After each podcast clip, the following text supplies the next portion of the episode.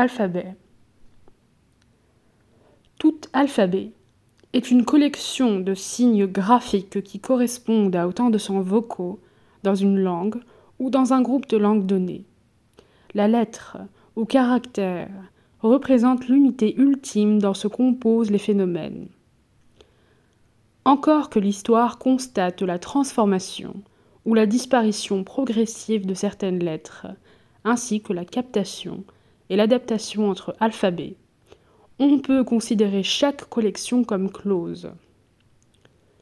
Compte tenu des articulations, c'est donc la combinatoire des quelques dizaines de lettres d'un alphabet qui permet l'expression écrite et parlée et la prolifération illimitée de cette expression dans le tissu quotidien des échanges sociaux, comme dans la création et la conservation de la culture.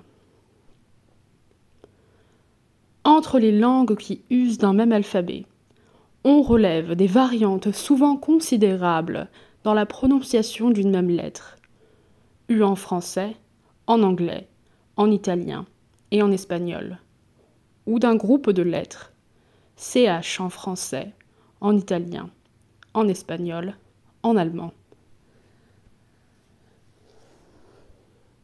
Des variantes existent aussi bien au sein d'une langue à quoi s'ajoutent les accentuations et les particularités des prononciations régionales. Et l'on sait que, selon la formule populaire qui, en fait, entérine en la déplorant l'existence de l'orthographe, les mots ne s'écrivent pas tous comme ils se prononcent. Cela parce que chaque langue est conditionnée par ses sources, son passé et ses règles ou habitudes scripturales, mais aussi parce que l'équipement alphabétique dont elle dispose se limite précisément à une collection close. Peu nombreux sont les alphabets en regard du nombre de langues mortes et vivantes qui les mettent en œuvre, et, par l'expansion de quelques-uns d'entre eux, on peut définir de vastes aires et de longues périodes de civilisation. Le grec et le romain, le sanskrit, l'arabe par exemple. C'est par la lente élaboration dans lesquelles les faits économiques ont sans doute joué un rôle capital que l'humanité s'est orientée vers l'abstraction alphabétique, en dégageant l'écriture du pictogramme, de l'idéogramme et du phonogramme, ancêtres du signe alphabétique. Les civilisations indo-européennes apparaissent comme civilisations du concept, celles de l'Extrême-Orient, qui usent encore de l'idéogramme comme civilisation de l'image et de l'emblème. Nul ne saurait décider de la supériorité des unes sur les autres, mais, à coup sûr, les alphabets s'offrent comme caractéristiques des premières. Les premières écritures. Les cunéiformes inventés en Mésopotamie et les hiéroglyphes imaginés en Égypte servent d'abord à établir des inventaires. Ils comprennent, outre des chiffres, des pictogrammes, dessins représentant un être ou un objet. Ces écritures se sont compliquées lorsque voulu écrire des phrases. Les pictogrammes qui tendent à devenir des dessins stylisés ou schématiques se répartissent alors en trois catégories suivant leur fonction. L'idéogramme a la valeur d'un mot tout entier et représente un être ou un objet. Il peut aussi évoquer des termes abstraits par association d'idées. Par exemple, le pictogramme étoile, en devenant un idéogramme, signifie étoile, Dieu, eau, être haut. Le phonogramme, ou signe phonétique, transcrit une syllabe ou, seulement pour les hiéroglyphes, une consonne isolée. Le déterminatif que l'on place à côté d'un mot écrit au moyen des signes phonétiques ou d'idéogrammes complexes supprime toute possibilité d'erreur de lecture en indiquant à quelle catégorie d'être ou objet appartient le mot en question. Les deux premiers systèmes d'écriture ayant mis des siècles à se constituer, il résulte de cette évolution que chaque signe a plusieurs valeurs comme idéogramme, déterminatif ou phonogramme. L'emploi de l'écriture est donc, pendant plus de deux millénaires, réservé à une élite, les scribes, qui, après de longues études, ont acquis le monopole des charges administratives, des sciences sacrées et profanes. Les scribes mésopotamiens, qui utilisent l'écriture la plus compliquée, les cunéiformes, tentent de la simplifier de plus en plus grâce aux signes phonétiques. Mais ils ne renonceront jamais au plaisir des jeux de mots, à l'emploi des idéogrammes et des signes rares réservés aux initiés. Les États apparus plus tard que le royaume égyptien et que les cités de Mésopotamie profitent de l'expérience de ces pionniers lorsqu'ils inventent une écriture. C'est alors la vogue des systèmes syllabiques où, à côté d'un petit nombre d'idéogrammes à valeur unique et concrète, il n'y a que des signes phonétiques transcrivant chacun une seule syllabe en nombre limité. C'est le cas du protoléamite linéaire, des écritures de la Crète, de Chypre, des hiéroglyphes hittites. Ce système, parfois combiné avec l'alphabétisme, est encore adopté après l'apparition de l'alphabet. Au VIe siècle avant Jésus-Christ dans la péninsule ibérique, en Carie et en Perse à partir du IVe siècle avant Jésus-Christ, dans l'Inde et les pays d'Asie civilisée par les Indiens, au IVe siècle avant Jésus-Christ, en Éthiopie. L'invention de l'alphabet. On peut encore simplifier l'écriture en décomposant la syllabe en consonnes et voyelles. On a alors un alphabet composé de lettres entre 20 et 50. Mais c'est là une opération bien abstraite et, en fait, la simplification ultime de l'écriture ne devait être réalisée que par un peuple parlant une langue du groupe sémitique, où les consonnes forment à elles seules le cadre inaltérable des racines à partir desquels on forme les mots de même famille. Cette structure suggère une solution imparfaite n'écrire que les consonnes. L'écriture égyptienne possédait bien des signes phonétiques, transcrivant des consonnes isolées, mais les scribes de la vallée du Nil n'avaient jamais songé à se servir uniquement de ces signes consonnes pour écrire.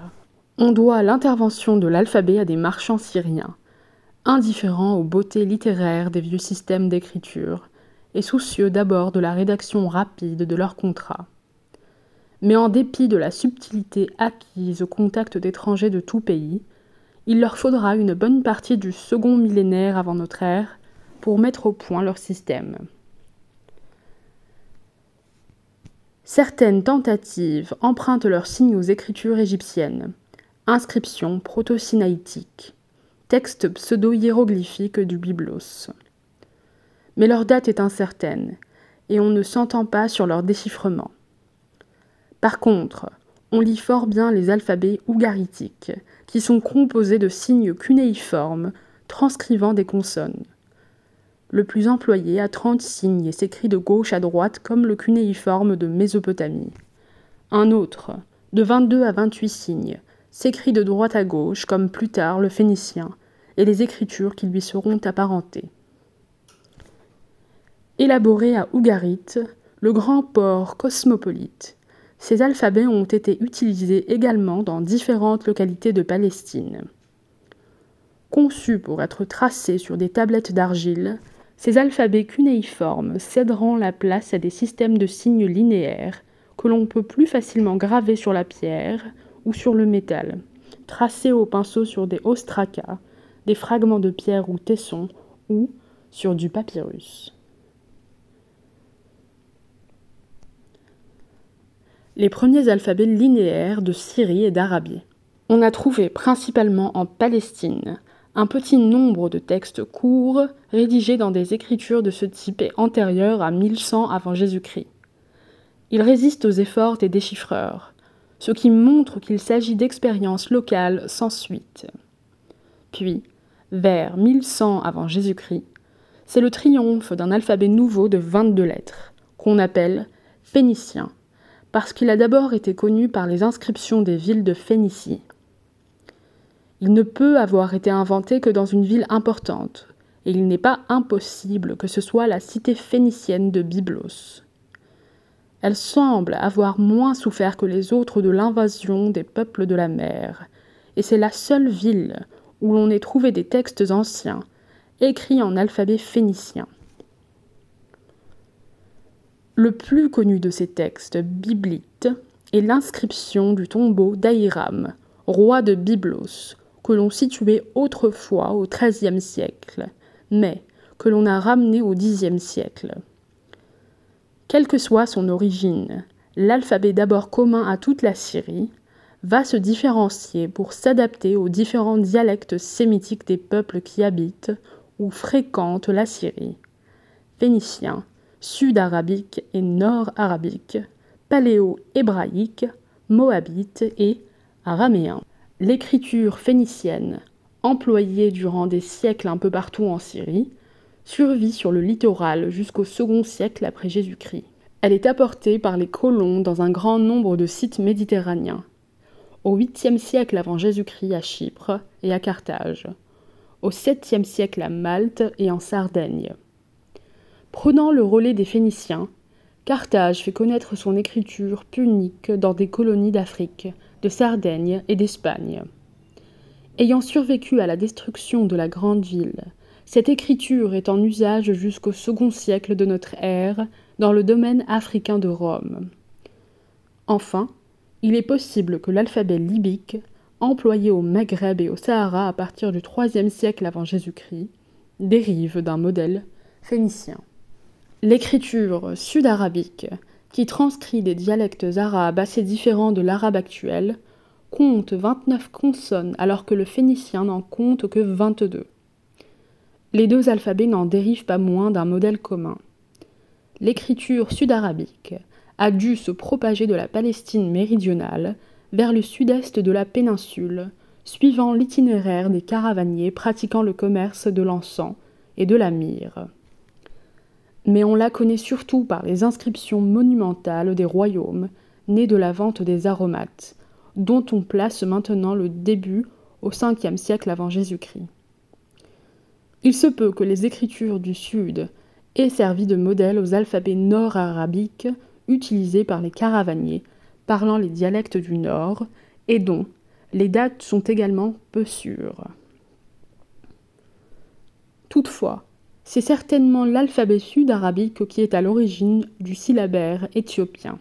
L'écriture paléo-hébraïque, attestée depuis le IXe siècle avant notre ère jusqu'à la dernière révolte contre l'Empire romain, s'est peu à peu différenciée de l'alphabet phénicien. Elle améliore son modèle en utilisant des matres lectionis, signes de consonnes faibles, qui indiquent approximativement la voyelle qu'il faut lire entre deux consonnes. Cette écriture, qui survit à peine, transformée dans les manuscrits des Samaritains, est généralement supplantée après le retour de l'exil par l'hébreu carré, dérivé de l'araméen. L'alphabet araméen et sa descendance. L'alphabet araméen a été tiré du système phénicien par les scribes du royaume de Damas au IXe siècle avant Jésus-Christ. Sa forme cursive plus pratique que celle du phénicien, et répandue par les déportés araméens, connaîtra une singulière diffusion en Asie. Adopté par les rois d'Assyrie, il sert parallèlement au cunéiforme qu'il supplante sous l'empire achéménide dont l'administration utilisera surtout l'écriture et la langue araméenne. À côté de cet alphabet officiel, le triomphe des dialectes araméens sur les autres langues sémitiques entraîne la création d'écritures locales. En Palestine, l'hébreu carré transcrit l'araméen parlé par les Juifs après l'exil, puis les textes sacrés dans la langue hébraïque.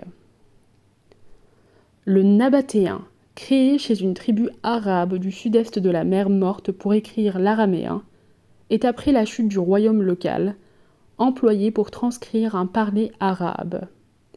Peu à peu transformé, il devient l'écriture arabe qui n'évoluera pas beaucoup. Le mandéen, employé dès le 7e siècle avant Jésus-Christ par une secte de basse Mésopotamie, a ajouté sous l'influence du grec une transcription commode des voyelles aux lettres araméennes.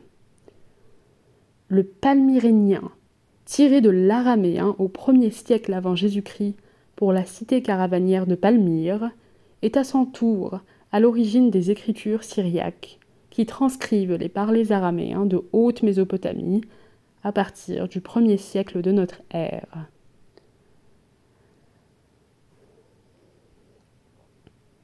Le palmyrénien et le syriaque, propagés par les commerçants et les missionnaires nestoriens, sont à la base des écritures d'Iran et d'Asie centrale. Dans les royaumes parthes et sassanides, on écrit les dialectes iraniens en alphabet pélévi. La médiocrité de ce type d'écriture le fait remplacer au début du 7e siècle par l'alphabet avestique ou zend, qui note toutes les nuances des voyelles. Mais, victime de la chute des Sassanides, il n'aura servi qu'à transcrire l'Avesta. Au Turkestan, la langue sogdienne reçoit son alphabet au 1er siècle après Jésus-Christ, tandis que l'écriture manichéenne, inventée par les fidèles de Mani à partir du IVe siècle de notre ère, sert à écrire indifféremment les nombreuses langues de l'Iran et du Turkestan. L'araméen par l'intermédiaire du pélévi et du sogdien est encore à l'origine des alphabets turco-mongols. L'écriture dite à tort rune sibérienne est celle de l'empire des Turcs Toukoué. Les Ouïghours qui leur succèdent en Mongolie reçoivent des missionnaires manichéens, un alphabet qui est à l'origine de l'écriture mongole adoptée par les Khanes lors de leur conversion au bouddhisme. Cette dernière écriture est d'un système complexe d'une centaine de signes. Au XVIIe siècle, la horde mandchoue, devenue maîtresse d'un empire, se donne une écriture qui simplifie l'alphabet mongol. Enfin, dans la nombreuse descendance de l'écriture araménienne, il faut signaler les syllabaires de l'Inde, du Tibet et de l'Asie du Sud-Est.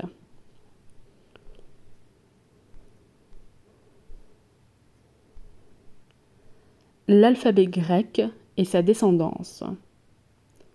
Dérivé du phénicien, l'alphabet grec est le premier véritable alphabet, car ses créateurs ont utilisé des consonnes phéniciennes dont ils n'avaient pas l'emploi pour transcrire les voyelles. Son usage n'est attesté qu'à partir du 8e siècle avant Jésus-Christ.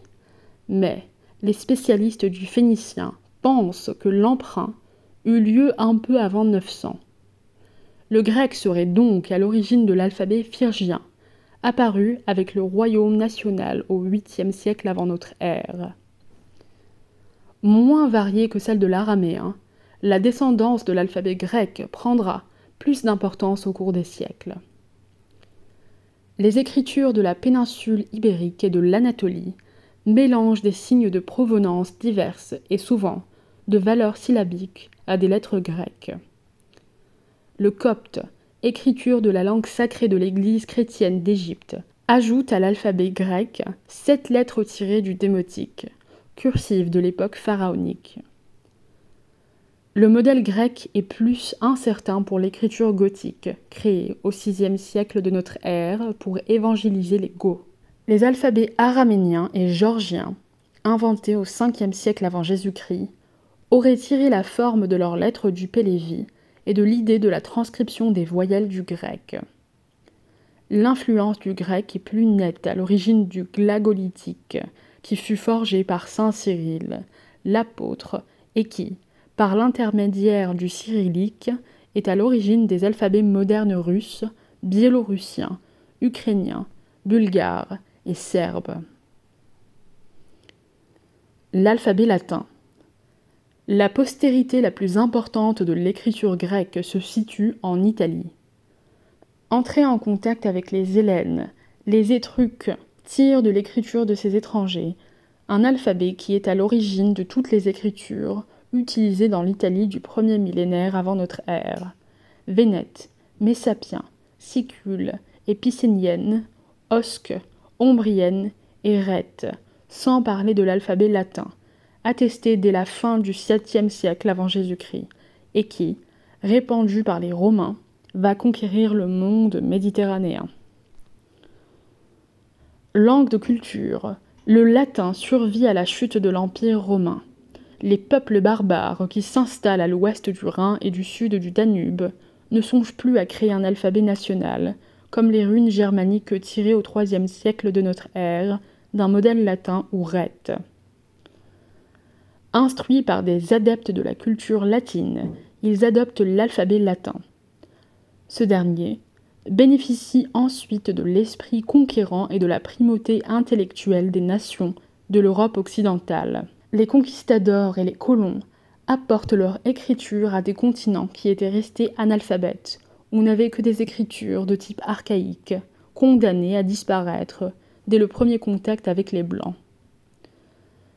De nos jours, les écritures traditionnelles sont en recul ou sur la défensive devant les progrès de l'alphabet latin, adopté par les linguistiques. Ceux-ci utilisent ces lettres complétées par des signes diactyriques pour créer de nouvelles écritures, qu'il s'agisse, comme en Afrique noire, d'élever des parlers indigènes jusque-là non écrits au rang de langue officielle, ou, comme en Turquie, lors de la réforme d'Atatürk, de faire disparaître une écriture difficile et peu précise qui gênait la diffusion de la culture. L'ex-URSS conserve les alphabets cyrilliques qui servent aux 4 cinquièmes de la population, mais le gouvernement soviétique a utilisé les lettres latines pour des alphabets créés à l'usage des différentes minorités, qui ignoraient jusque-là l'écriture. Par contre, la Chine hésite encore à adopter une écriture de type alphabétique, ce qui supposerait une refonte de la langue et l'abandon de la totalité de la littérature. Article écrit par Gilbert Laforgue, maître assistant à l'Université de Paris-Sorbonne.